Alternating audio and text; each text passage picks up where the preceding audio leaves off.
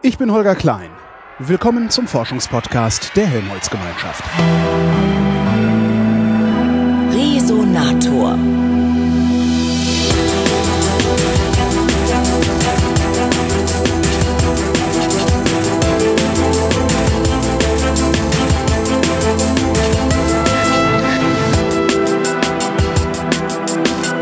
Anfang Oktober, da gibt es in Berlin die Reklim-Konferenz, äh, eine Klimakonferenz, die sich mit den regionalen Auswirkungen des Klimawandels beschäftigt. Und ähm, dort reden wird auch Michael Kunz, der ist Leiter der Arbeitsgruppe Atmosphärische Risiken. Hallo, Herr Kunz. Hallo. Atmosphärische Risiken klingt total spektakulär. Ist es das oder ist das das, was wir jeden Tag erleben, wenn wir an den Himmel gucken? Nö, das ist völlig spektakulär, deswegen bin ich auch Arbeitsgruppenleiter mit dieser, genau dieser Arbeitsgruppe geworden. Ja, natürlich, klar, das ist die Extremereignisse faszinieren und sie faszinieren jeden Menschen. Und äh, wenn man dann noch ein bisschen in den Bereich reingeht, was Extremereignisse eigentlich machen. Ich bin Meteorologe von Haus aus. Mhm. Und da schaut man normalerweise nicht in den Bereich, was extreme Ereignisse für Auswirkungen haben, wie man die reduzieren was könnte. sind extreme Ereignisse überhaupt? Also ah. wann spricht man von einem Extremereignis? Wenn es in besonderer Weise heraussticht oder muss ein besonders hoher Schaden oder lässt sich das irgendwie beziffern? Es gibt keine so richtige Definition. Jeder ja. hat dann natürlich seine eigene Definition. Wir können einfach sagen, Wetterereignis, das außergewöhnlich ist. Ja. Aber ich habe Ihnen recht, der Begriff wird inflationär verwendet. Extrem, ja, ja, das ist ja, journalistisch. Ist, ja, ja. Äh, nennt man die Sprache. Heutzutage gibt es ja keine normalen Winter mehr. Es, es gibt äh, Schneekatastrophe, es gibt Schneestürme. Ähm, wenn es das gibt, ist. Es gibt den Höllenschnee. Früher haben wir einfach Winter dazu gesagt. Ja, ja. Habe ich auch noch nicht gehört. Ja, ja doch. Das heißt, wenn es ein Extremereignis ist in Ihrem Sinne, dann äh, sagt der Wetterbericht, es ist massiv. Ja, also es so kommt was. auf den Wetterbericht drauf. was, was, was sind denn die atmosphärischen Risiken? Also ich könnte jetzt anfangen selber aufzuzählen, aber ich dachte mir, ich lasse Sie das mal machen. Es kommt natürlich jetzt auf die Region drauf an, von der, der ah. wir sprechen. Wollen wir mal bei, bei, Deutschland bleiben? Bleiben wir bei Deutschland. Bleiben wir vielleicht bei Berlin. Äh, können wir machen, da ist die Konferenz, ich wohne da. Ja, aha. Also was Sie in Berlin haben, Gründe. Sie haben Winterstürme. Ja. Der Name sagt, die gibt es im Winter. Und wie der zweite Name sagt, Sturm, hohe Windgeschwindigkeiten, die können extrem sein. Mhm kräftige Niederschläge, mhm. ähm, Gewitter. Wir sprechen da in der Wissenschaft von Konvektion. Ähm, und mit Konvektion sind wiederum einzelne Phänomene verbunden, Starkwindereignisse, Starkniederschläge bis hin zu Hagel. Warum heißt es Konvektion? Konvektion heißt ganz einfach, das ist der Vertikaltransport von Luftmassen. Aha.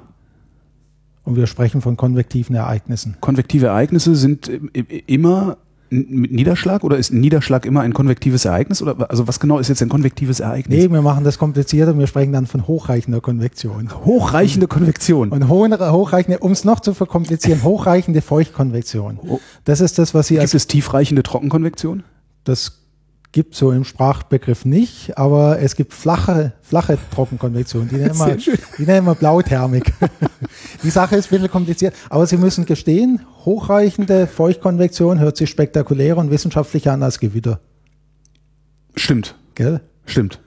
Davor haben Kinder dann auch nicht so viel Angst vor hochreichender Feuchtkonvektion. Das müssen sie erstmal verarbeiten. Ja, und dann ist das Gewitter vorbei. also hochreichende Feuchtkonvektion ist ein Gewitter. Das ist ein Gewitter, kann man sagen, genau. Äh, sie forschen speziell, darum haben Sie es gerade so betont wahrscheinlich auch, Sie forschen speziell an Hagel. Ja, genau. Ich äh, bin ein wenig fasziniert. Was kann man daran alles forschen? Also Hagel ist halt, äh, halt taubengroße Eisklumpen, die vom Himmel fallen. Ja, da sagen Sie ja schon mal eine Geschichte, ähm, die wir gar nicht so richtig wissen. Ich zeige Ihnen mal, was Sie ist das es blöd, weil wir sind jetzt im ja. Radio natürlich, da können Sie wollen mir nicht sagen, dass das ein Hagelkorn das ist. Das hier ist ein Hagelkorn, was ich in meiner Hand habe. Ich kann es vielleicht für die Hörer beschreiben. Das passt so gerade in meine Hand und meine Hand ist eher eine normal große Hand. Ich würde sagen, es sind Durchmesser von ungefähr 10 Zentimetern. Elf genau genommen. Elf Zentimeter. Und Raue Oberfläche, also sehr mhm, gezackte, äh, genau. wie, wie ja. Und jetzt stellen Sie sich mal vor, das fällt mit, sagen wir mal, 150 km/h vom Himmel. Wo ist das runtergefallen? Das ist jetzt, das ist ja ein das Modell. Ist ein Modell, ja natürlich. Ja, das ist ein Modell, aber sowas fällt tatsächlich mal runter. Wir hatten letztes Jahr in Baden-Württemberg eins, ein Hagelereignis am 8. August, am 6. August, Entschuldigung. 11 Zentimeter Durchmesser. Und das hatte 14 Zentimeter 14 Durchmesser. und war genauso scharfkantig. Und war ähnlich scharfkantig, ja. Das ist dann geschmolzen, das was wir jetzt gefunden haben, das war, war relativ glatt, aber schwer und riesengroß. Und da ist eben, weil Sie haben gesagt, Hagel kann Taubenei groß werden. Ja, war so. Tatsächlich ich, genau, ja. kann Hagel größer werden, aber was so das Maximum ist, das wissen wir nicht. Was war das Maximum, was Sie bisher gemessen haben? Oder was überhaupt bisher gemessen wurde? In den USA 20 Zentimeter. 20 Zentimeter? Mhm. So. Und das ist ja nicht nur ein Klumpen, der dann runterfällt, sondern das sind Hunderte, Tausende? Ja, also jetzt, das ist nicht so, dass, dass ähm, diese allergrößten Körner, da fällt vielleicht ein Hagelkorn auf, ein, auf eine Fläche von 100 mal 100 oder 200 mal 200 Meter. Mhm. Also so häufig sind die da nicht, aber eben das Spektakulär ist tatsächlich, dass Hagel so groß werden kann. Wo kommt der Hagel her? Es ist, ist also so landläufig würde ich sagen, es ist halt gefrorener Regen. Aber es Schnee ja auch. Ne? Der Hagel kommt natürlich aus der hochreichenden Feuchtkonvektion. Also aus Gewitterwolken. Ja. Und das ist, es ist nicht, nicht einfach, das zu sagen, wie Hagel entsteht. Also es ist extrem komplex, der Vorgang. Ich will es aber dennoch natürlich mal, mal versuchen zu erklären. Also wir haben eine Gewitterwolke und das Entscheidende in so einer Gewitterwolke, die kennen Sie ja vielleicht diese Blumenkohlwolken. Gibt es, ja. glaube ich, in Berlin auch. Mhm. Bei uns gibt es ein bisschen mehr, mhm. aber in Berlin gibt es die auch. Ja, in den letzten Jahren hat es dazugenommen. Ja. ja, ja, kann sein.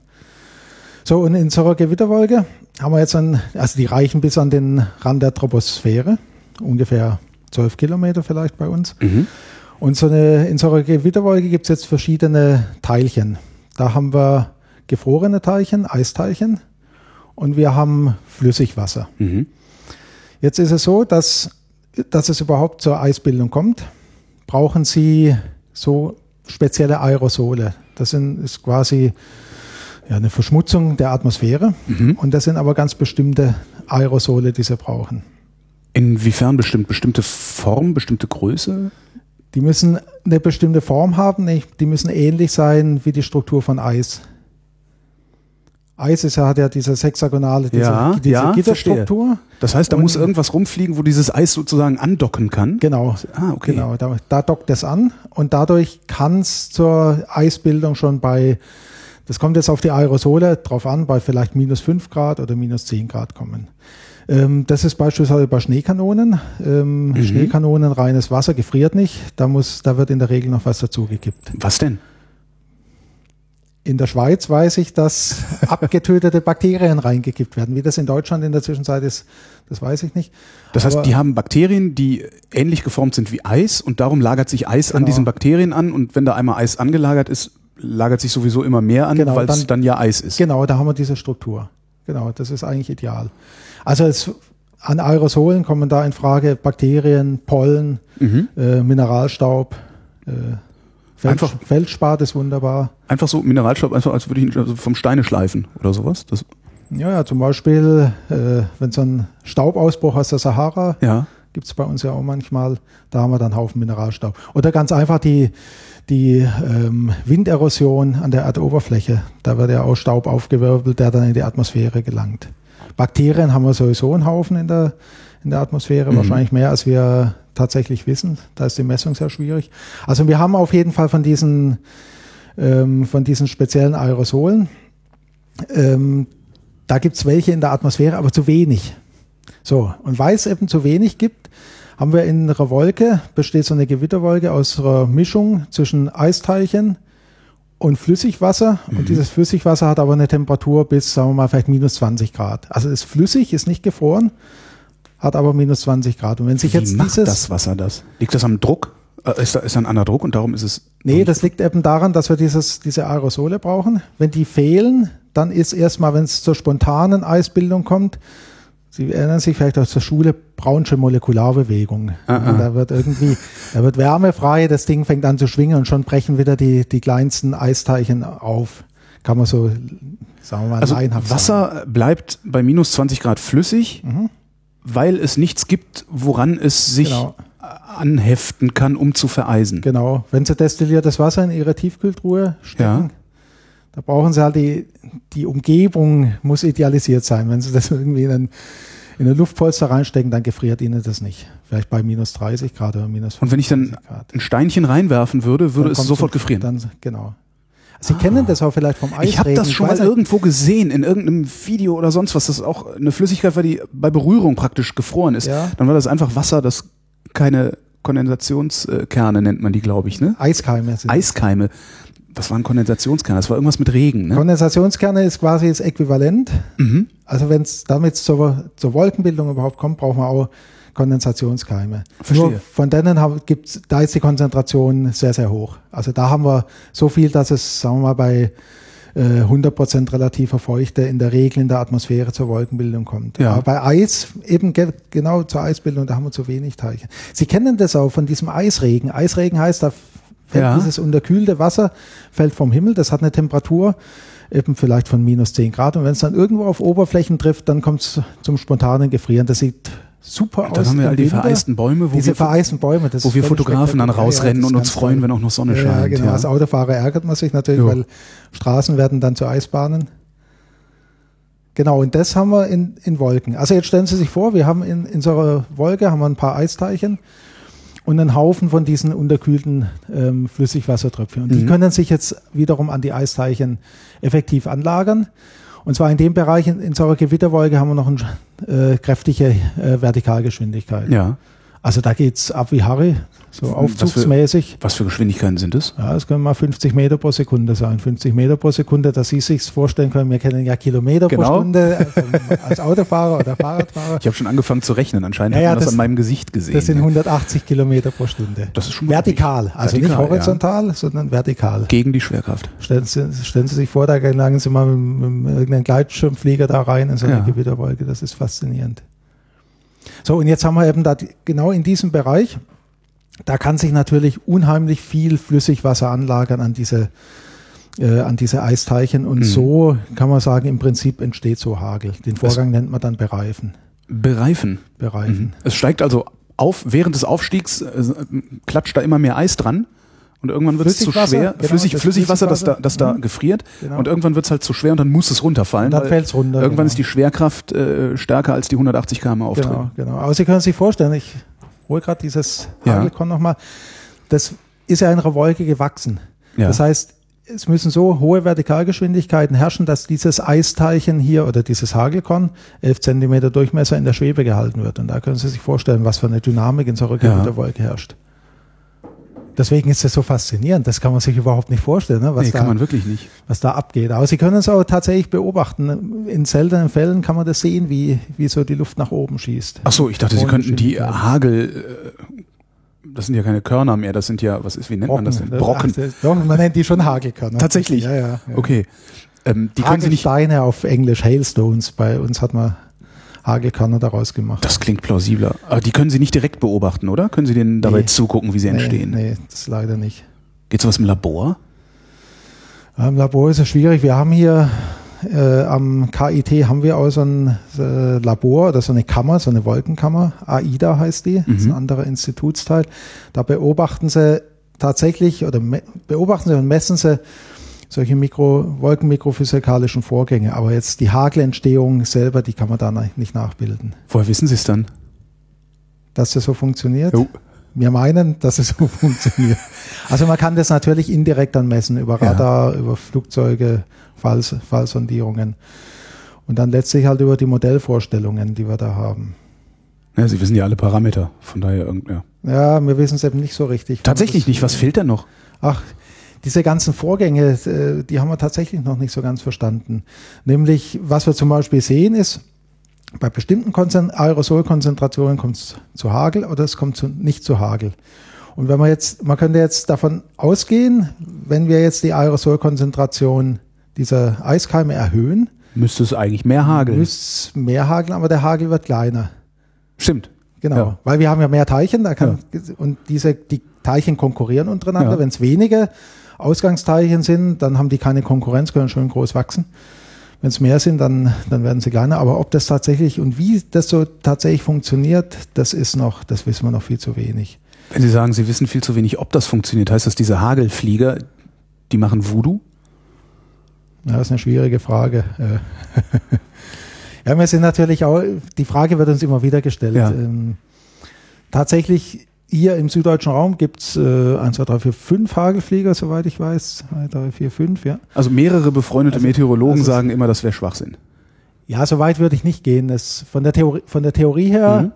so wie ich es jetzt versucht habe zu erklären, sollte das funktionieren können. Klingt zumindest plausibel. Ja, ja, das Problem ist nur, sie müssen zum richtigen Zeitpunkt in die Wolke reinfliegen. Ah. Weil wenn, das, wenn der Hagel schon mal entstanden ist, das hilft ihnen nichts mehr. Das heißt, wir müssen zum richtigen Zeitpunkt reinfliegen und wir brauchen die richtige Konzentration.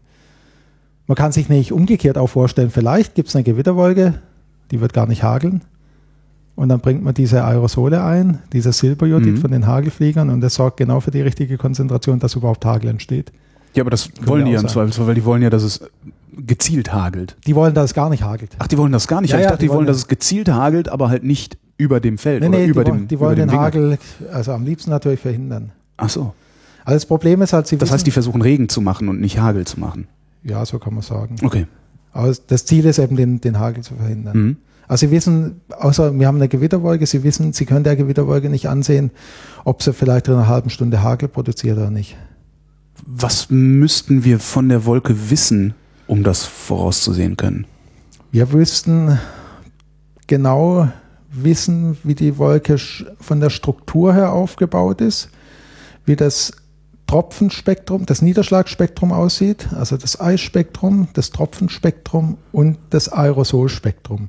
Also wie viel Diese, von jedem jeweils vorhanden genau, ist? Genau, also Spektrum heißt eine Größenverteilung. Okay. Wie viel Teilchen einer bestimmten Größe.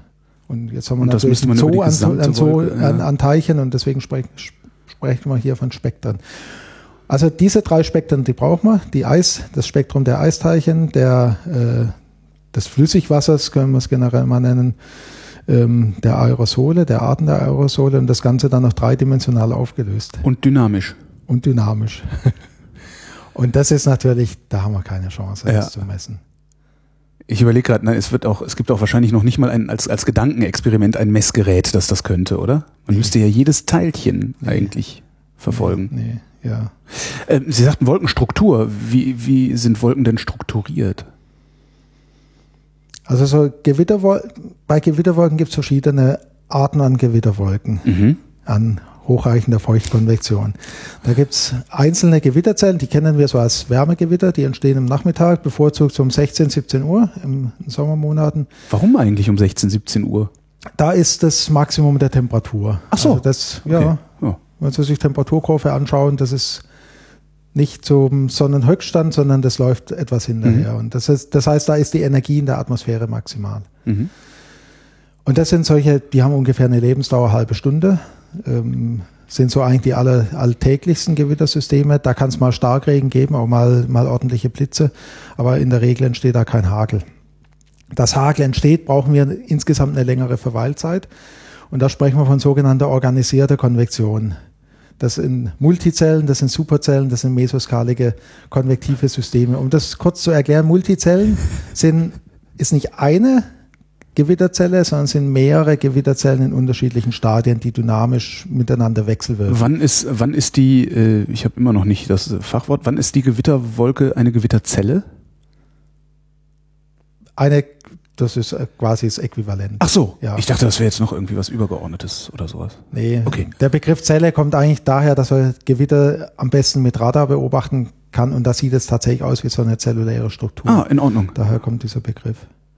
Aber wir also die, okay, diese Arten ja. vielleicht, diese Multizellen, das sind einfach verschiedene Gewitterzellen in unterschiedlichen Lebensstadien. Da bildet sich auf der Vorderseite frisch eine neue Zelle, dann haben wir eine Zelle, die richtig erwachsen ist und eine Zelle wiederum, die, die schon zerfällt. Oder sind mhm. viel, können viele Zellen sein, 20 Zellen, die zusammen ein Cluster ergeben. Ja.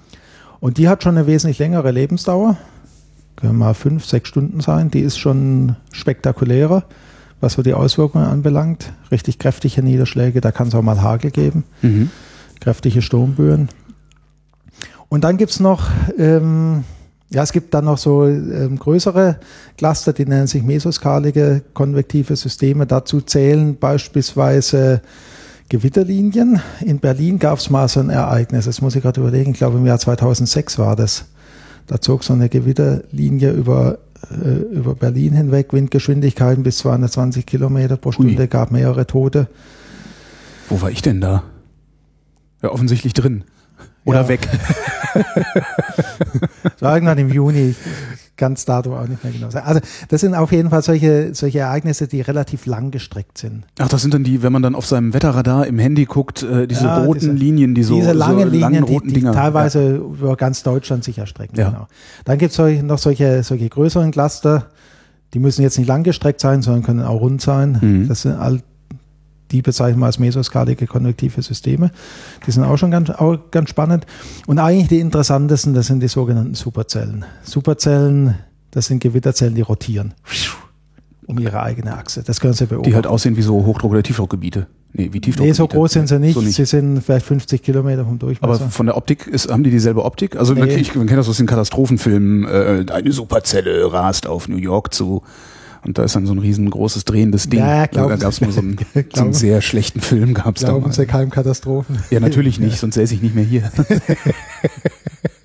Als Metrologe ist das schon, schon echt hart. Das glaube ich. Ja, ja. Nee, aber das sind also so Gewitterzellen, vielleicht 50 Kilometer, die rotieren und es völlig faszinierend aussehen. Da gibt es eine, Fülle an, an Bildern, die völlig, völlig spektakulär Sehe ich diese Rotation auch vom Boden aus? Ja. Also Sie sehen tatsächlich, wie das gesamte System rotiert. Wo, diese, wo, wo, bei uns treten die am häufigsten auf, sodass man vielleicht mal hinfahren und gucken kann? Oder je nachdem. In den USA. Mittlerer Westen, USA, okay. Das, ja, da. Äh, äh das und so in der Bundesrepublik? Ihre Frage beantwortet. In Deutschland ist es, also, also sie treten schon relativ selten auf. Welcher unserer Hörer hat die größte Chance? Ja, bevorzugt im, im Süden, mhm. im Südwesten, bevorzugt im Bereich der Schwäbischen Alb. Da haben wir immer wieder solche, solche Superzellen. Und das sind so die intensivsten Ereignisse. Also da ist, wenn es zu Niederschlag kommt, ist der richtig heftig. Da haben wir den stärksten Hagel. Die ganzen schweren Hagelereignisse, die wir beispielsweise letztes Jahr hatten, mhm. da können wir auch gleich nochmal drüber sprechen dieser auf 14 Zentimeter Hagel, das war alles äh, bedingt durch Superzellen. Also als, als Metrologe sind sie, sie sind wirklich ästhetisch, so ja. eine Superzelle, wenn sie vom Abendlicht noch angeleuchtet wird, das super schön. Ich bin mal um irgendwie sowas ähnliches mit dem Flugzeug herumgeflogen in Indonesien. Das sah auch sehr spektakulär aus. Ja gut, natürlich, wenn sie direkt davon betroffen sind. Also nee, war drumrum. Also es war halt wirklich schön weit entfernt und man konnte die Blitze sehen, wie die über den Himmel gezuckt sind. Also es war schon sehr spektakulär. Mhm. Habe ich jetzt hier leider nichts nach. Kein Foto. Ähm, wenn Sie nicht vorhersagen können, ob es hageln wird oder ob es nicht hageln wird, können, können Sie es zumindest in Wahrscheinlichkeiten ausdrücken, dass Sie sich so, so, eine, so eine Zelle anschauen und sagen, ähm, ich würde das Auto mal lieber reinfahren oder trauen Sie sich selbst das nicht? Nicht im Vorfeld, aber wenn die Zelle dann schon entstanden ist, das Gewitter, dann können wir das beispielsweise anhand von Radardaten beobachten. Also da sehen wir schon, da haben wir so ein ganz starkes Signal durch, durch Hagel. Mhm. Regnet eigentlich jede Gewitterwolke?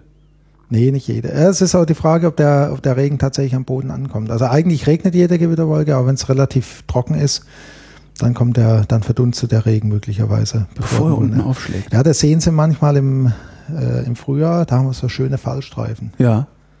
Und die Fallstreifen, das ist Niederschlag, aber am Boden sehen wir die dann nicht mehr, da ist der Niederschlag verdunstet. Kann ich einer Wolke ansehen, ob sie regnen wird oder nicht? Nee, ich kann das eigentlich auch nicht. Also es gibt schon so Indizien, wenn Sie sehen, die wächst sehr schnell in die Höhe. Ja. Und wenn Sie dann sehen, oben beginnt sie zu vereisen, das erkennt man, dass es so eine faserige Struktur entwickelt. Mhm. Dann ist bei Ihrer Gewitterwolke eigentlich der Zeitpunkt, wo sie dann zu regnen beginnt. Aber allein, wenn Sie jetzt ohne Instrumenten, äh, Instrumente draußen stehen und Gewitterwolken beobachten, da kann sein, dass die dieses Stadium gar nicht erreicht, sondern mhm. davor in sich zusammenfällt. Hatten wir dieses Hagelereignis, wo dieses 14 Zentimeter Ding runtergekommen ist, ähm, war das einmalig, war das ein Jahrhunderthagel oder passiert sowas stets und ständig? Anders gefragt, verändert sich da gerade was? Also, weil wir haben Klimawandel, warum sollte es nicht auch einen Hagelwandel geben? Ja. Also vielleicht äh, bleiben wir erstmal beim ersten Teil Ihrer Frage. Mhm. Ähm, war das ein Jahrhundertereignis? Das ist, ist sehr schwierig, die Frage zu beantworten. Hagel ist ein sehr lokalskaliges Phänomen. Das heißt, es sind nur kleine Flächen von Hagel betroffen. Deswegen kennen viele Leute über, überhaupt kein Hagel. Wenn ich mit jemand spreche, der, ja. der da relativ, relativ unbedarft ist, der sagt, ach, Hagel, was ist ein Hagel? Hagel gibt's halt manchmal, aber das sind so ein paar Eisteilchen, die sind ja nicht schlimm. Das liegt eben daran, dass, dass die Flächen die, das kann mal eine Fläche von fünf auf fünf Quadratkilometer sein. Mehr mhm. ist das nicht, die von Hagel betroffen ist. Es kann mal eine Fläche sein, die nur 100 Meter breit ist. Aber in der, innerhalb der 100 Meter haben sie dann teilweise 50 oder 100 Prozent Schäden. Also es ist einfach sehr, sehr lokalskalig. Das heißt aber wiederum, dass sie keine Chance haben, tatsächlich Hagel am Boden irgendwie zu messen.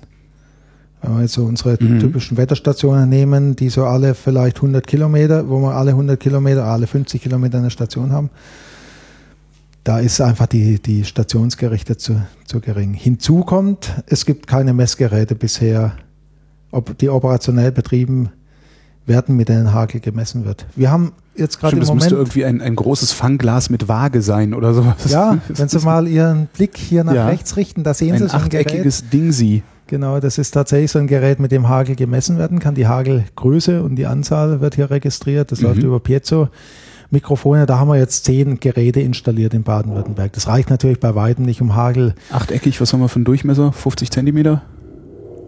ja, 50, 40er, 50 Zentimeter. 54? Und das erkennt einfach, wenn etwas auftrifft, was, aufge Genau. äh, was aufgeschlagen ist. Genau. Mhm. Damit messen wir die kinetische Energie und Mhm. den Impuls und daraus können wir dann den Durchmesser bestimmen. Verstehe. Und die Anzahl. Mhm. Also da können wir jetzt wiederum so ein Spektrum ähm, messen. Aber Aber das muss natürlich auch da liegen, wo der Hagel Ja, runterkommt. genau. Und die Ja. Wahrscheinlichkeit ist enorm gering. Tatsächlich haben wir letztes Jahr die erste Hagelmessungen. Wir haben das äh, in so einem Pilotprojekt ähm, eben zehn Geräte ausgebracht in Baden-Württemberg. Zusammen hier mit der Landesanstalt für Umwelt, Naturschutz und Messungen in Mhm. Und erfreulicherweise, einen Monat nachdem wir die Geräte aufgebaut haben, oder zwei Monate danach, haben wir tatsächlich den ersten Hagel gemessen. Warum bauen Sie sowas nicht hinten auf ein Auto drauf irgendwie und fahren Storm Chaser mäßig Ja, ja, diesen Dingen? Das machen Sie auch. schon Achso, überlegt. nee, wir machen es noch Haben nicht, aber wir haben das natürlich überlegt. Das wäre natürlich für unsere Studenten auch super. Ne? Ja, klar. Das ist ja ein bisschen Action und da geht es zur Sache. Äh, da bräuchte man eben ein Auto, das dem Hagel standhält. Stimmt, das ist ja auch noch ein Problem. Genau, das ist nicht ganz so einfach. Gut, aber also insofern haben wir bei Hagel, um auf die Frage zurückzukommen, da haben wir natürlich das Problem, dass Hagel nicht wirklich erfasst ist. Wir haben Mhm. keine Messdaten. Deswegen können wir nicht sagen, war dieses Ereignis jetzt ein Jahrhundertereignis? Wie häufig tritt so ein Ereignis auf? Das wissen wir einfach nicht. Was es noch gibt, ist so eine seit einigen Jahren ähm, so eine Datenbank, Mhm. European Severe Weather Database, wo solche Ereignisse dann archiviert werden. Und in der Datenbank, da haben wir schon gesehen, das bis dato größte Hagelkorn, das in Deutschland gefunden wurde, hatte einen Durchmesser von 11 Zentimeter. Jetzt haben wir also einen Sprung von 11 auf 14 Zentimeter. Das ist schon gewaltig. Was bedeutet das? Dass wir auf einmal drei Zentimeter mehr haben? Das kann sein, Also bedeutet das überhaupt was oder Das- ist es halt einfach nur da? das ist einfach, ich würde jetzt erstmal sagen, das ist einfach nur da. Mhm. So, ob es jetzt bedeutet, dass das Ereignis tatsächlich so, so extrem war, so außergewöhnlich, das können wir von, aufgrund eben unserer schlechten Datensituation ganz schlecht sagen. So, jetzt aber der zweite Teil Ihrer Ja, Frage. Ja, tut sich da was? Verändert sich hier was? Ja, das ist tatsächlich, wir arbeiten auf dem Thema, wir haben da viele ähm, Modellstudien durchgeführt. Und äh, jetzt haben wir wieder das Problem, Hagel ist, wird eigentlich gar nicht richtig beobachtet. Mhm. Deswegen können wir da keine Trendanalysen oder sowas durchführen. Wäre aber Chance. perfekt für Citizen Science, oder? Das Für was? für Citizen Science, dass, dass die, die Bürger äh, dabei helfen und Daten produzieren. Dass Ja. man einfach sagt, so, macht Fotos, messt Ja, es, ja, rennt nicht rein, ja, sondern ja, das ist auch super. Aber da müssen wir, um dann solche Fragen zu beantworten, wird es extremer, müssen wir 30 Jahre warten, um dann eine das stimmt. entsprechende Ja. Zeitreihe haben. So, was wir aber machen, Hagel, Gewitter entstehen ja nicht einfach so. Sondern für Gewitter brauchen wir bestimmte Umgebungsbedingungen. Mhm. Also wir brauchen eine sogenannte labile Schichtung. Labile Schichtung heißt, dass die Luftpakete mit hoher Geschwindigkeit in dem Aufwindbereich nach oben schießen können. Mhm. Ähm, wir brauchen vielleicht eine Änderung der Windrichtung und der Windgeschwindigkeit in der Höhe, vor allem eine höhere Windgeschwindigkeit, dass eben solche Superzellen entstehen können. Also weil irgendwo muss die Luft, die hochgezogen wird, ja auch hin. Nee, das hat was mit der Dynamik zu tun. Ah, okay. Die Superzelle rotiert und diese Rotation kommt aus der Änderung der, vor allem der Windrichtung mit der Höhe. Aha. Da sprechen wir von Vorticity und diese Vorticity kann gekippt werden. Da sprechen wir von Tilting. Da gibt es eine Gleichung, mit der kann man das betrachten. Wunderbar. Also das, nee, das ist tatsächlich auch eine, eine wunderschöne Sache. Da haben sie eine Gleichung, theoretische Gleichung, Ja. relativ lange Gleichung und die einzelnen Terme können sie tatsächlich anwenden und sehen, ah, die haben wir jetzt bei der Superzelle. Das ist genau dieser Term, der genau dafür sorgt, dass die Rotation mit horizontaler Achse gekippt wird in eine Rotation mit vertikaler Achse. Das Ganze wird komprimiert. Geschwindigkeit nimmt zu. Das ist die Drehimpulserhaltung, Mhm. auch wieder was Theoretisches. Und dadurch nimmt die Rotation zu und im Extremfall nimmt die Rotation zu, wenn sich ein Tornado bildet, dann ganz kleinräumig. Und das ist, steckt alles in einer Gleichung. Also insofern, das ist ein wunderbares Beispiel dafür, wenn man die, die Theorie dann auf die Praxis anwenden kann. Mhm. Und tatsächlich auch die, da können Sie die, die Wirkung der einzelnen Terme sehen. Das ist völlig faszinierend. Also. Da leuchtet des Mathematikers Auge. also wir brauchen auf jeden Fall bestimmte Umgebungsbedingungen. Ja dass sich Gewitter bilden. Wenn die erfüllt sind, dann heißt das noch nicht, dass sich tatsächlich diese schweren Gewitter bildet, aber die Wahrscheinlichkeit ist hoch, dass mhm. sie sich bilden können. Also hohe Temperatur, hohe, es gibt so ein Energiemaß, das nennt sich CAPE, das ist die Konvektionsenergie, Convective Available Potential Energy. Mhm. Das ist einfach die Energie, die für die Gewitter zur Verfügung steht. Und das sind jetzt Größen, die sind großräumig. Da muss ich jetzt nicht wissen, wie sieht es in Karlsruhe aus, wie sieht es in Leopoldshafen aus, wie sieht es in Berlin aus, wie sieht es in Dahlem aus, sondern das sind großräumige Messgrößen. Und die wiederum, weil sie großräumig sind, haben wir ganz gut eigentlich erfasst in Modellen, in Beobachtungen, in ähm, Klimamodellen, mhm. in vergangenen äh, Ergebnissen von Wettervorhersagemodellen, die nennen wir Reanalysen. So, und da haben wir jetzt Daten über 30 oder über 50 Jahre. Und tatsächlich in diesen Daten können wir erkennen, da, da hat sich was getan. Also wir wissen, wenn wir jetzt zum Thema Klimawandel kommen, mhm. die Temperatur hat zugenommen. Gleichzeitig, und das ist jetzt für die Konvektion eigentlich viel spannender, gleichzeitig hat, hat die Feuchtigkeit zugenommen. Mhm. Und Feuchtigkeit ist sowas wie Energie. Wo kommt die her, die Feuchtigkeit? Die Feuchtigkeit kommt von der Verdunstung. Ah, die hat zugenommen. Die hat zugenommen. Weil der Boden wärmer wird. Weil der Boden wärmer wird, nimmt die Verdunstung zu. Ja. Und damit nimmt die Feuchtigkeit zu. Ja. Und wenn die Feuchtigkeit zunimmt, dann nimmt die Energie, die für Gewitter zur Verfügung steht, auch zu. Und das hat es tatsächlich in den letzten 30 Jahren, haben, hat das alles zugenommen. Und deswegen können wir jetzt über diese großräumigen Bedingungen sagen, ja, die Bedingungen dafür, dass Gewitter sich bilden, die sind tatsächlich günstiger geworden. Wir können allerdings jetzt seriös nicht sagen, okay, damit ganz klar hat die Anzahl der Gewitter zugenommen. Mhm. Das können wir nicht sagen, aber wir können sagen, die Wahrscheinlichkeit für Gewitter oder für schwere Gewitter, die hat tatsächlich zugenommen. Nicht überall gleich. In Süddeutschland hat sie mehr zugenommen als jetzt bei Ihnen in Berlin. Mhm. Aber auch in Berlin hat die Wahrscheinlichkeit. Ich wollte gerade sagen, gefühlt äh, gibt es mehr Gewitter. Aber gefühlt ist halt auch, gefühlt Anekdoten halt, sind halt keine Daten. Ne? Gefühlt ne? ist halt auch die Berichterstattung. Ja. Stimmt. das ist immer so ein bisschen schwierig. Die Medien stürzen sich in der Zwischenzeit natürlich auf Extremereignisse. Die Medien haben Wetter entdeckt und ins, insbesondere in der Sommerpause, in der so Im Sommer, Im Sommerloch. Im Sommerloch. da entdecken sie ganz gern die Meteorologie und im Sommerloch gibt es natürlich gibt's sehr häufig Gewitter und gibt es eben bevorzugt dann auch Hagelereignisse. Im Winter haben wir die nicht. Das, ist, das wäre dann auch sogar noch, noch, noch eine Störvariable, die Sie rausrechnen müssten, oder? ja, Sonst hat es tatsächlich zugenommen. Also ähm, ab wann können Sie denn sagen, ob es tatsächlich mehr Gewitter gegeben hat? Wie lange müssen Sie noch messen, um das mit Sicherheit? Tja, also die Gewitter selber, die, die haben wir ganz gut eigentlich in Blitzdaten drin. Mhm. Blitzdaten gibt es jetzt beispielsweise von Siemens seit dem Jahr 2000. Eigentlich seit 1990, aber dann gab es einen Messgerätewechsel mhm. und man kann die Daten nicht direkt vergleichen. Jetzt vergleichbar von, 19, von 2000 bis 2000.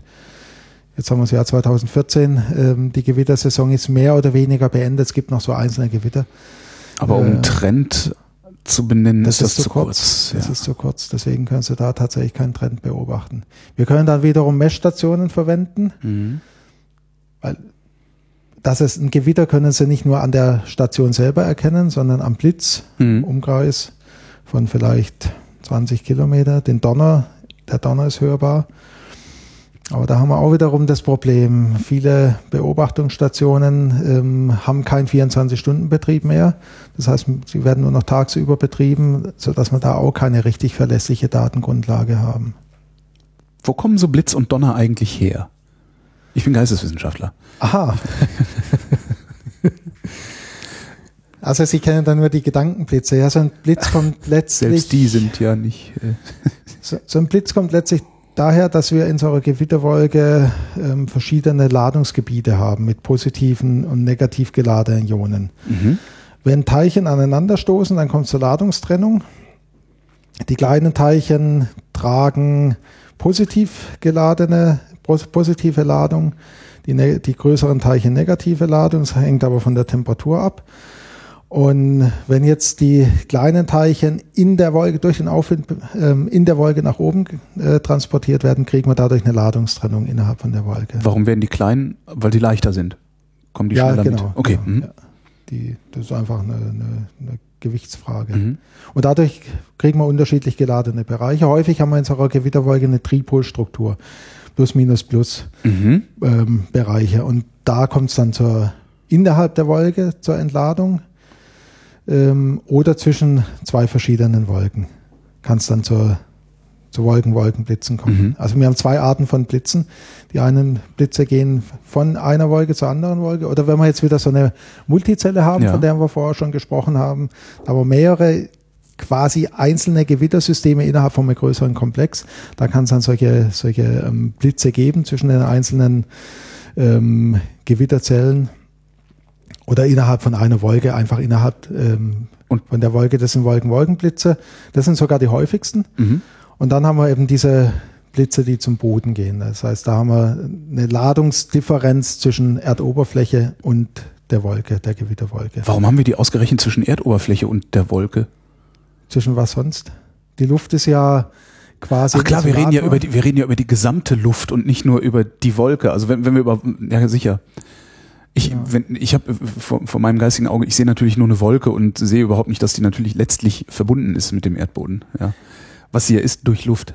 Genau, ja, ja, ja also genau, genau. Die ist verbunden durch Luft, ja, aber, aber, Luft wiederum ist, ist ein sehr guter Isolator. Mhm. Aber wenn die Ladungsdifferenz einfach zu groß wird, dann, kann, dann macht's Peng. Dann macht's Peng, genau. Also da macht's nicht Peng, sondern da gibt's eben diese, diesen Blitz mhm. und der Blitz hat eine sehr heiß, mhm. äh, Temperatur 50.000 Kelvin das heißt, es kommt zum, zum äh, äh, zur Schallausbreitung, äh, Schallgeschwindigkeit und dann kommt eben das daraus resultiert der, der Knall. Es ist eigentlich erst ein, Knall.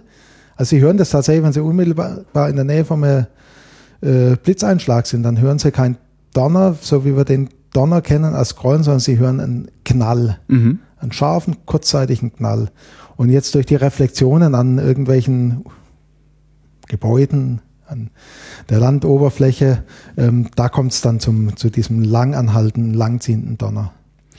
Jetzt sagen die Klimaforscher immer, ähm, es wird zu einer Zunahme der Extremereignisse kommen durch den Klimawandel. Ähm, für Gewitter kann man diese Aussage dann gar nicht treffen? Würden Sie das so sagen? Ich wäre da sehr vorsichtig tatsächlich so eine ja. Aussage zu treffen.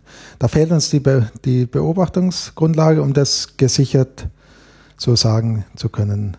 Was wir sagen können, ist die Wahrscheinlichkeit. Wundert euch nicht, Gewitter. wenn es mehr Gewitter gibt. Also, aber ja, ich muss es halt einfach vorsichtig und ja. vielleicht ein bisschen kompliziert ausdrücken. Die Wahrscheinlichkeit dafür, dass sich Gewitter in Deutschland, in Europa bilden, hat zugenommen und wird in Zukunft noch weiter zunehmen. Das sehen wir in den Klimamodellen. Aber es ist nur die Wahrscheinlichkeit dafür, dass sich Gewitter bilden. Ob die Ereignisse tatsächlich zugenommen haben, können wir einfach nicht sagen.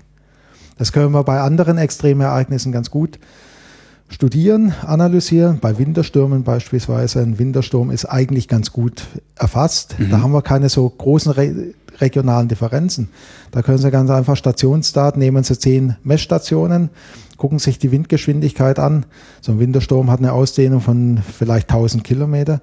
Das heißt, da reicht es, wenn Sie einige Stationen nehmen und, und gucken an, wie die, wie die Windgeschwindigkeit sich verändert hat. Wenn Sie Aussagen über die Ereignisse machen wollen, dann brauchen Sie halt einfach ein größeres Gebiet oder nehmen ganz einfach Modelldaten und können die Ereignisse rekonstruieren, mhm. ganz über einen langen Zeitraum, über 30, über 50, über vielleicht sogar 100 Jahre. Wenn Sie noch zusätzliche Daten nehmen, vielleicht sogar noch über einen längeren Zeitraum. Und da können wir tatsächlich die Variabilität dann erkennen und solche Geschichten wie Trends bestimmen. Aber je kleinräumiger die Ereignisse sind, umso schwieriger ist das. Was werden Sie auf der Reclim-Konferenz erzählen? Der, ich habe zwei Vorträge, ja? äh, einen wissenschaftlichen Vortrag. Da werde ich versuchen zu erklären, wieso es in speziellen Gebieten besonders häufig hagelt. Das ist eine Frage, die ich auch noch, ja. Ja, ja, da können wir uns gerne noch drüber unterhalten. Das ist nämlich eigentlich so unser Hauptthema, mit ja. dem wir uns beschäftigen. Ähm, und in dem ähm, öffentlichen Vortrag werde ich vermutlich, also erstmal generell über Hagel sprechen. Mhm. Die, der Titel lautet Ein Hagel als ist ein unterschätztes Risiko. Und ich würde sagen, ja, es ist, es ist ein großes unterschätztes Risiko. Ja, wenn so ein Klotz äh, auf einen runterfällt, dann ist man tot. Ja, ja, ja, ja. Letztes Jahr hatten wir zwei Hagelereignisse. Ja. Und das war das teuerste Versicherungsereignis, ähm, das es jemals in Deutschland gab. Versicherungen rechnen über, über 72 Stunden. Das waren zwei Hagelstürme. Schlimmer als die, haben, äh, als die Hochwasserereignisse, die mhm. wir so. Die haben, also wir sprechen von versicherten Schäden. Ja. Versicherte Schäden sind im Hagelfall im Hagelbereich ist sehr viel versichert, mhm. bei Hochwasser sehr wenig. Sehr wenig. Ja. Hochwasserereignisse waren 1,6 und 1,9 Milliarden Euro teuer für die Versicherung und die zwei Hagelereignisse haben 2,4 Milliarden Euro gekostet. Also es war tatsächlich unser größtes, äh, das teuerste Ereignis. Und darüber werde ich natürlich ein bisschen was zeigen, um die Leute zu sensibilisieren, mhm. auch Sie in Berlin, was äh, weniger hagelt oder seltener hagelt. Und dann natürlich auch auf die Frage eingehen, die wir im Zusammenhang mit Reglim untersucht haben. Wie ist die Wahrscheinlichkeit für Gewitter? Hat sich da was getan? Die Frage des Klimawandels. Wie kann eigentlich der Klimawandel überhaupt dafür sorgen, dass Gewitter möglicherweise stärker werden oder häufiger werden? Ähm, und was zeigen unsere Modellergebnisse? Und dann sind die 15 Minuten Idee. natürlich es, wird wärmer, vorbei. dadurch haben wir eine stärkere Verdunstung und Verdunstung macht, dass äh, Gewitter wahrscheinlicher werden. Ich sehe schon, Sie haben gut aufgepasst. Darf ich Ihren Vortrag halten, Herr Kunz? ja, sehr gern, sehr gern. ähm, der wissenschaftliche Vortrag, äh, den, den, die Frage kann ich noch nicht so schön beantworten wie jetzt gerade den populären oder den öffentlichen. Ähm, ja. Warum? War die Frage, glaube ich. Ja, bevor wir über das Warum sprechen, müssen wir uns erstmal darüber unterhalten. Also wir haben bei Hagel diese Situation, die ist frustrierend. Wir wissen nicht, wo es mit mhm. welcher Wahrscheinlichkeit hagelt, weil wir keine Beobachtungsdaten haben, keine direkten Beobachtungsdaten. Deswegen gibt es eigentlich keine Hagelklimatologien in Deutschland. Es gibt Temperaturklimatologien, Feuchtigkeitsverteilungen, Windverteilungen, aber zu Hagel haben wir überhaupt nichts. Und wenn wir wissen, dass Hagel bei uns in Süddeutschland ist es im Gebäudebereich die Schadenursache Nummer eins. Dann ist das natürlich eine frustrierende Geschichte. Ja. So, deswegen haben wir uns als Wissenschaftler äh, ist man natürlich, will man natürlich gerade diese Dinge ergründen, von denen man noch relativ wenig weiß oder gar nichts weiß.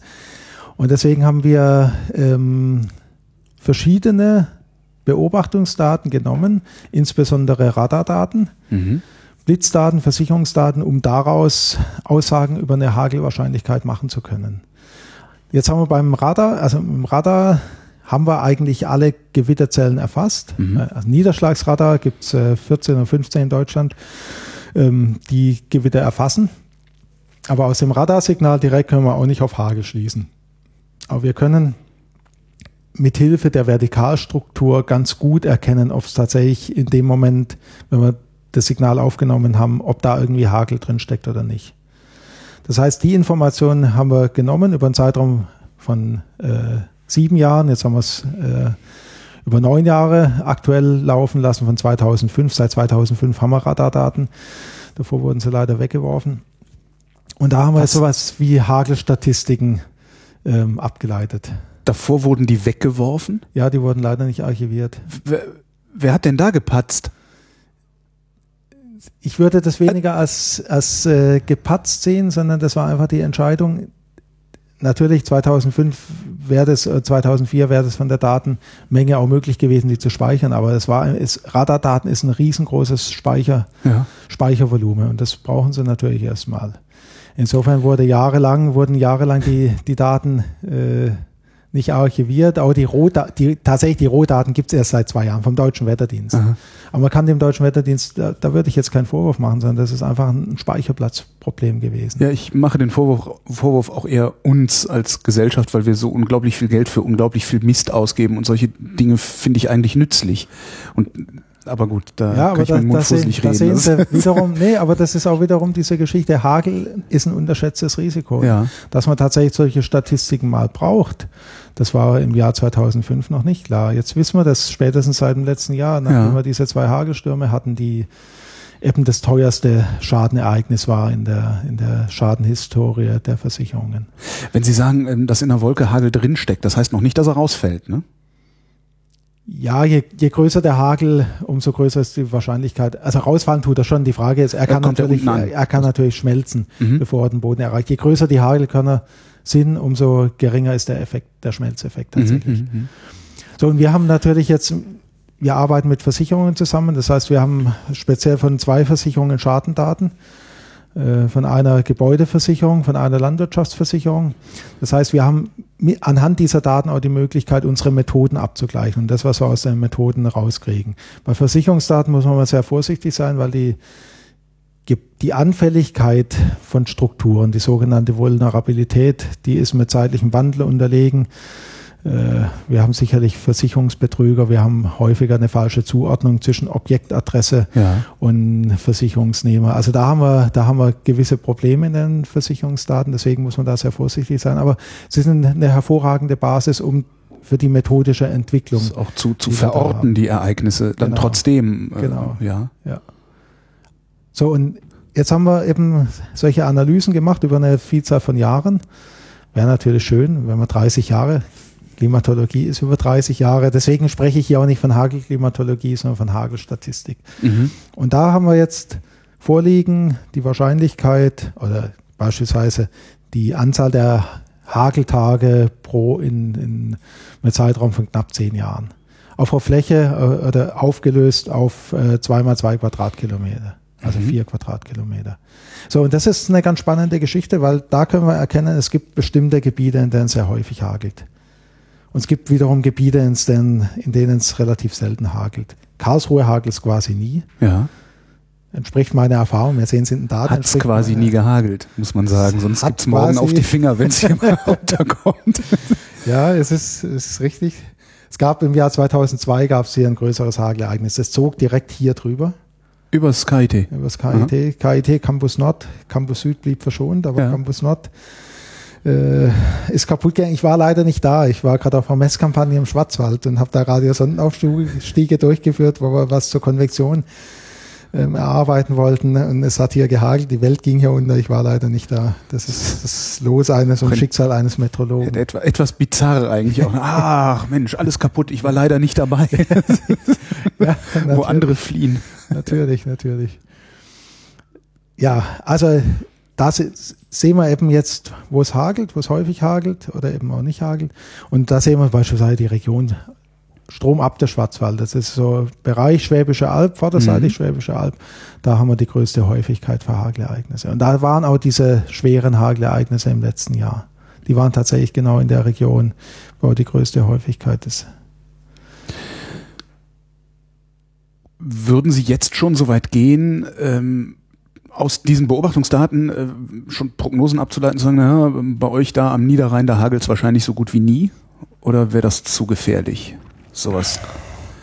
Man könnte es eigentlich, diese Erkenntnisse eigentlich auch für die Wettervorhersage verwenden. In der Wettervorhersage höre ich heute immer ähm, Gefahr äh, von Gewitter, Star Gewitter mit Starkregen, äh, Sturmböen und möglicherweise Hagel, insbesondere beim Schwarzwald. Und wir sehen aber nicht, dass wir da im, beim Schwarzwald die, die größte Aktivität haben, sondern auf der Rückseite. Also da mhm. könnte man eigentlich die Warnungen dann aufgrund dieser Erkenntnisse anpassen.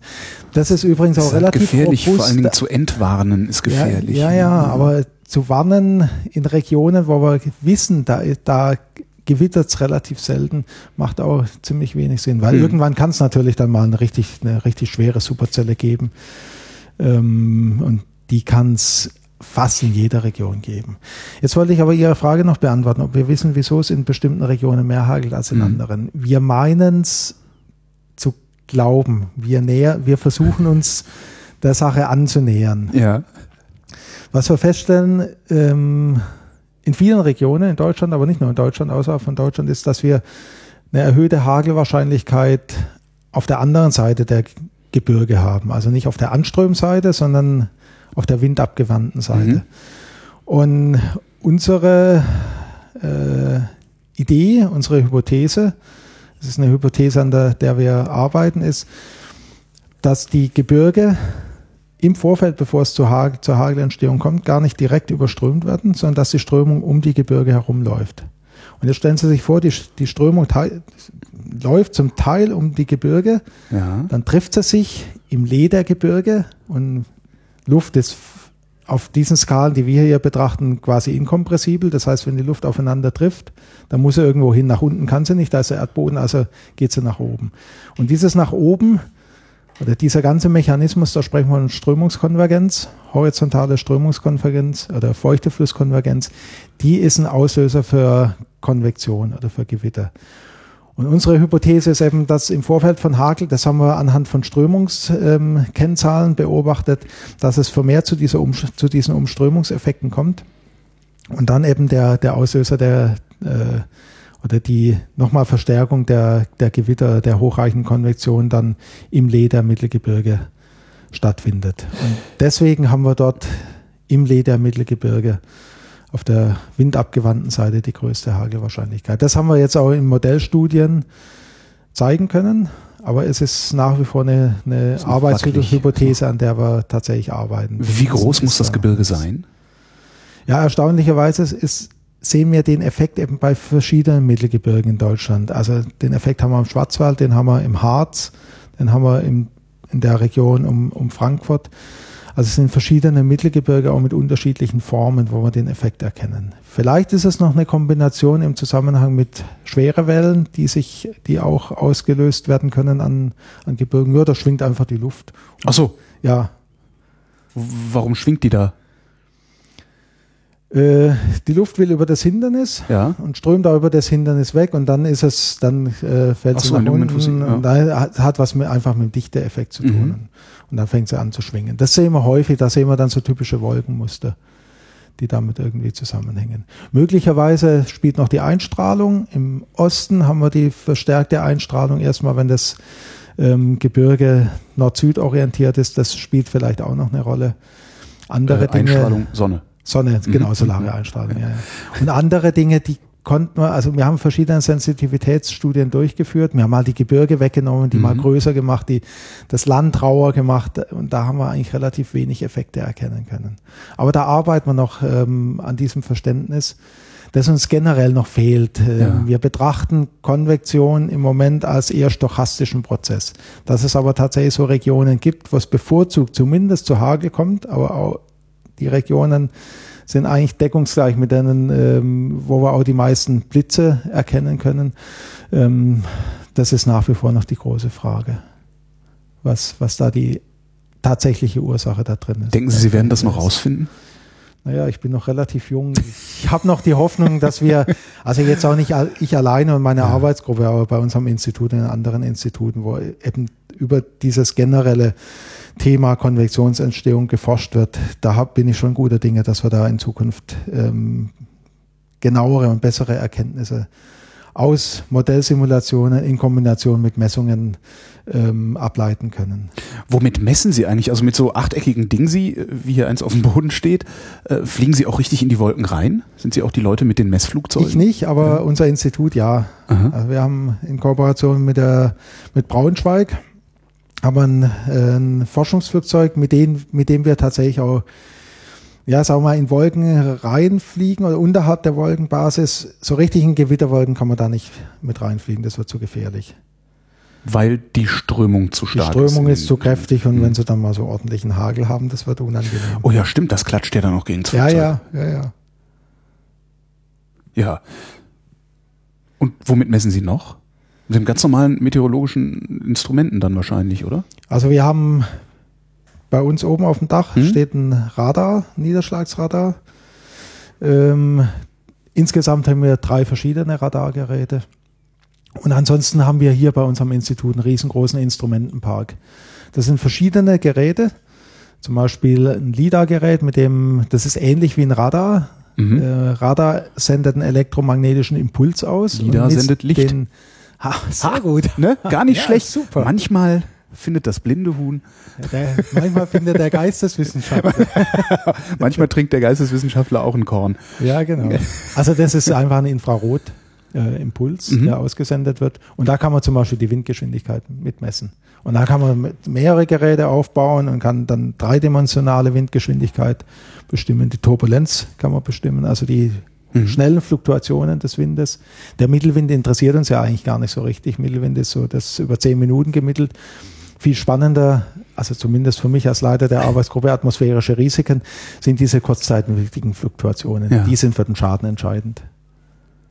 Was sind denn eigentlich noch atmosphärische Risiken? die überhaupt den Namen verdienen? Oder waren wir noch, wir waren noch mit dem Hagel nicht fertig, Entschuldigung. Nee, wir waren noch mit dem, mit dem, mit den Instrumenten, mit den Messungen. Ja. Ähm, wir haben bei uns eine Vielzahl an Instrumenten und die haben wir jetzt zusammengeschaltet. Das ist ein, ja, ein Instrumentenpark. Mhm.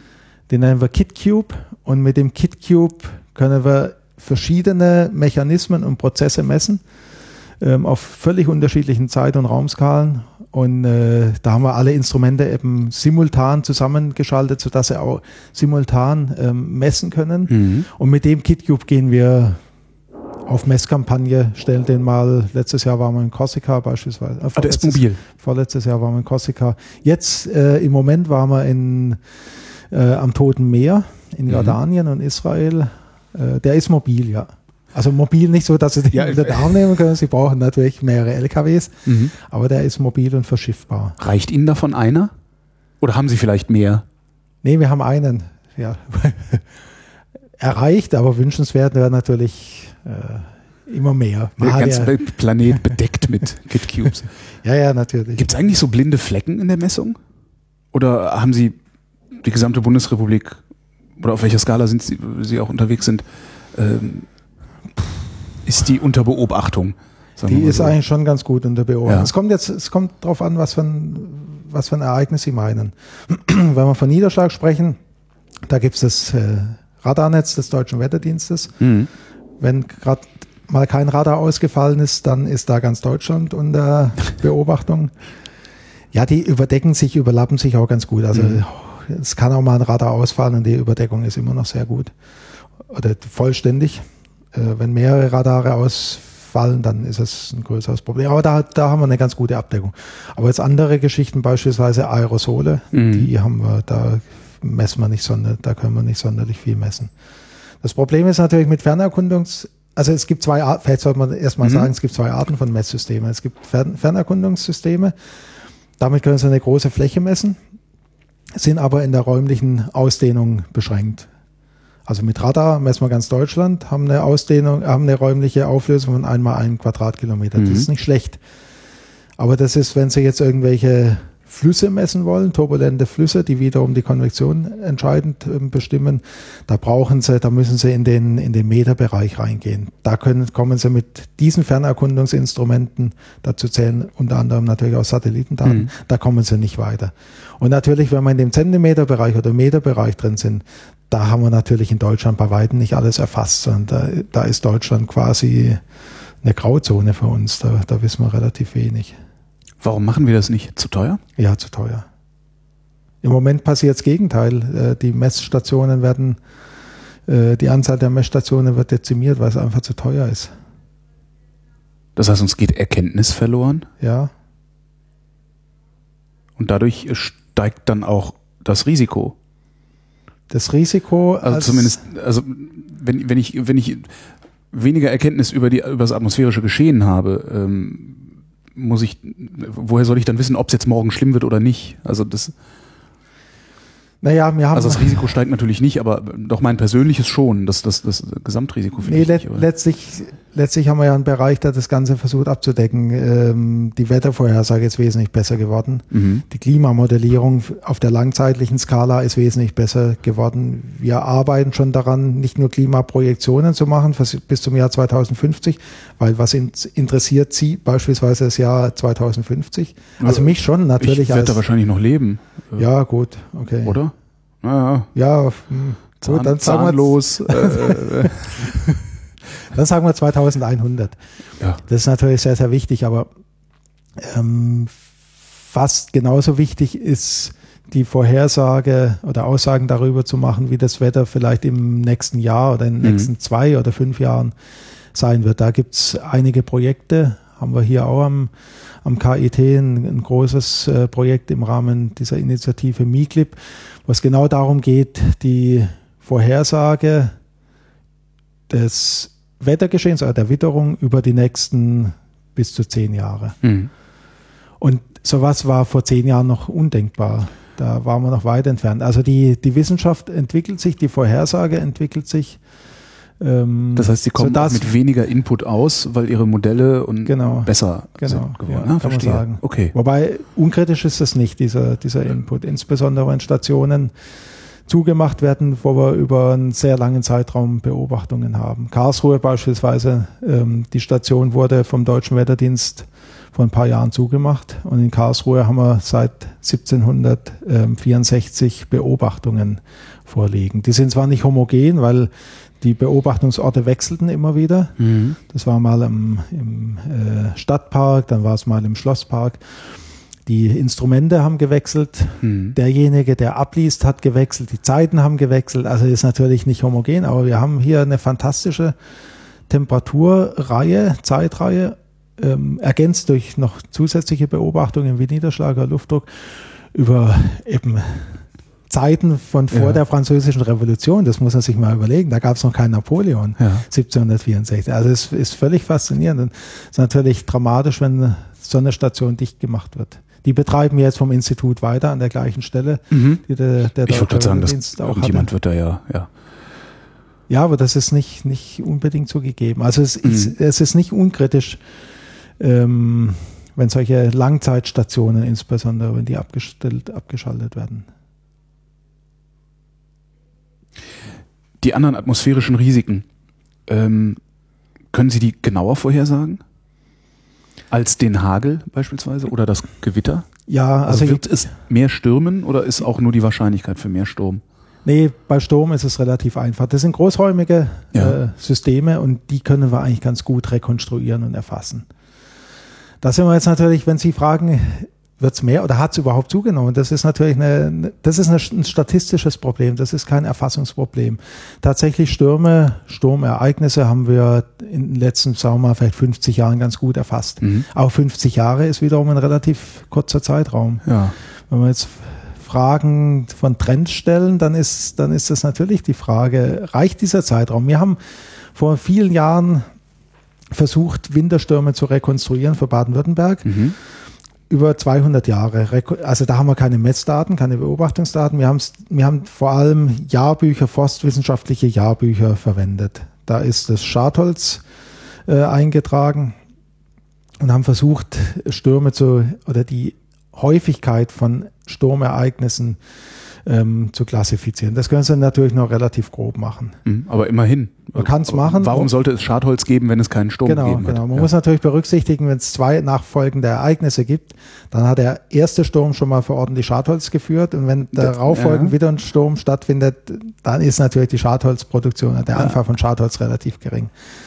So, aber was wir da in den Zeitreihen sehen, das ist eigentlich was hochspannendes. Nämlich wir haben immer wieder so Zeiträume, wo es häufiger Winterstürme gegeben hat und dann aber Zeiträume und die Zeiträume können auch mal 50 Jahre sein, wo wir weniger Winterstürme hatten. Beispielsweise in der Periode 1900 bis 1950 hat man relativ wenig Winterstürme. Mhm. Davor hat man mehr und danach hat man mehr. Also stellen Sie sich jetzt mal imaginär eine Zeitreihe vor. Wir haben mhm. eine hohe Anzahl, dann sinkt sie zurück die Anzahl und dann steigt sie wieder an. Und jetzt stelle ich die Frage nach dem Klimawandel und nach der Zunahme von derartigen Extremereignissen durch den Klimawandel, dann ist das fast nicht, nicht. Zu, nicht zu beantworten.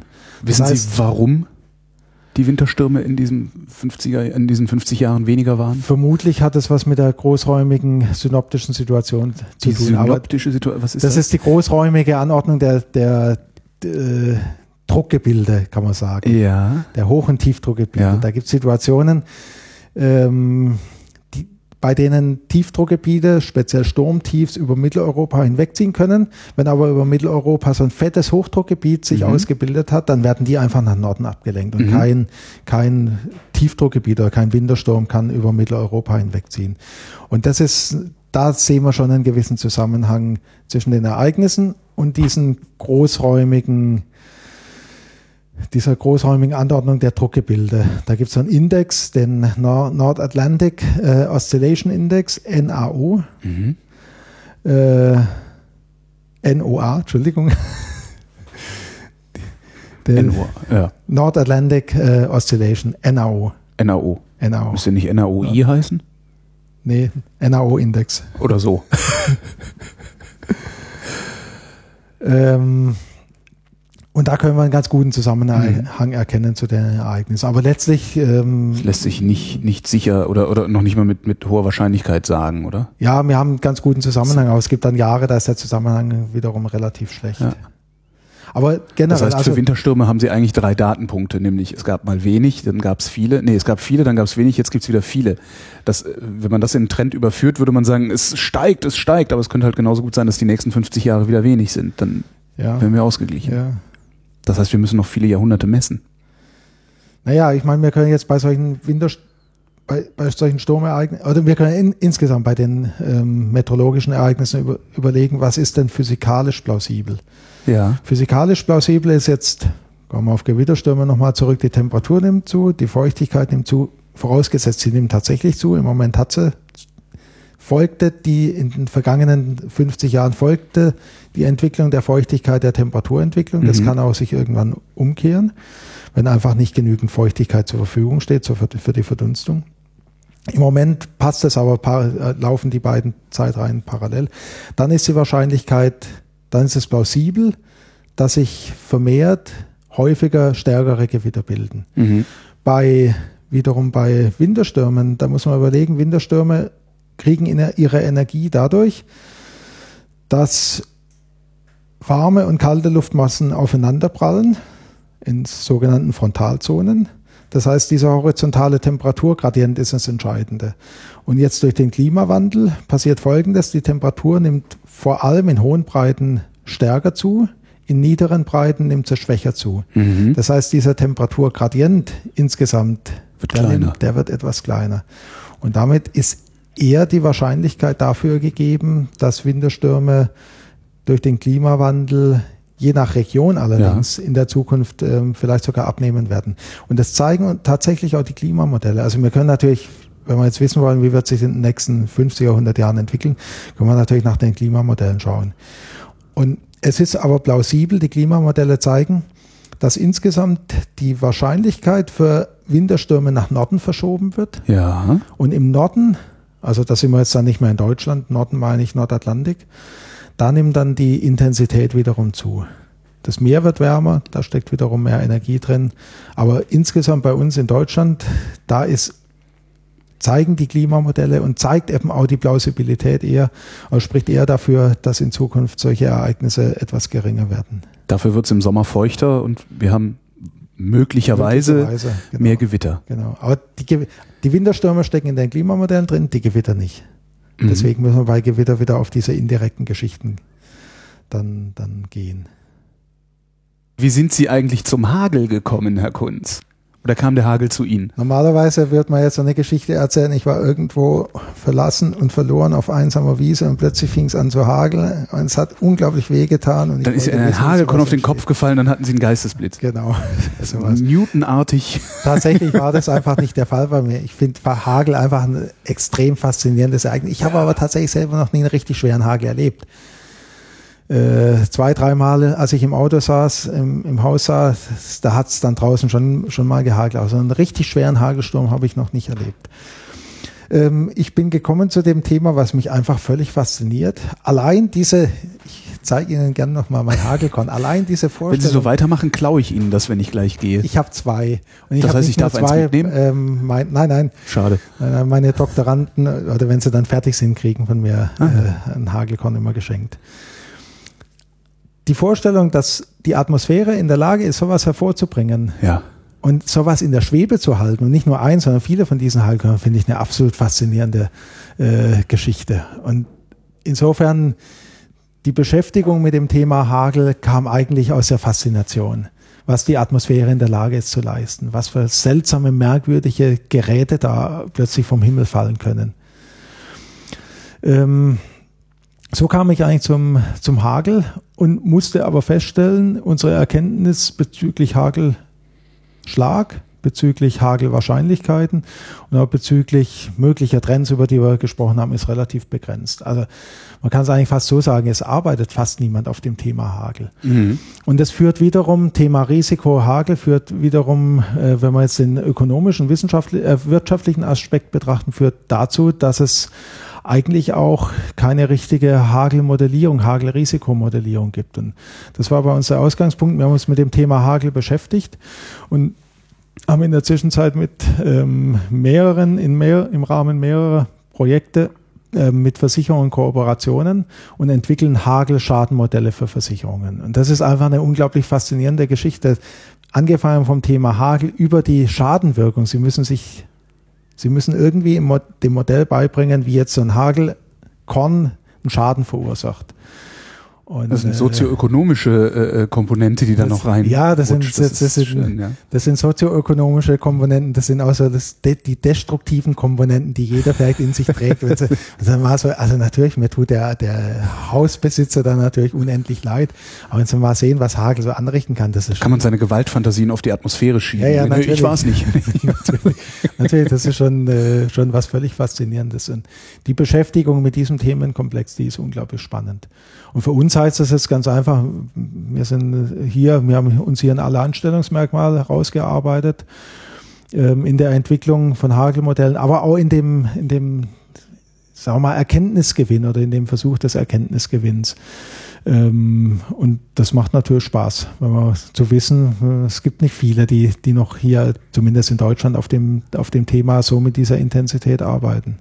Gibt es viele Studenten, die sich dafür interessieren? Ja, ja, Oder ist das eher so eine Orchidee, die da irgendwo. Nee, nee, nee, nee. Also ich habe viele Studierende, äh, die sich die das Thema Hagel ähnlich faszinierend finden. Ja. Oder das Thema insgesamt meteorologische Extremereignisse, aber dann natürlich speziell Hagel. Wenn jemand zu mir kommt und Diplomarbeit, äh, jetzt Masterarbeit, Bachelor- Masterarbeit machen will, der macht natürlich irgendwie was zum Thema Hagel. Und äh, Sie müssten jetzt natürlich meine Studenten fragen oder meine Studierenden, Studentinnen und Studenten.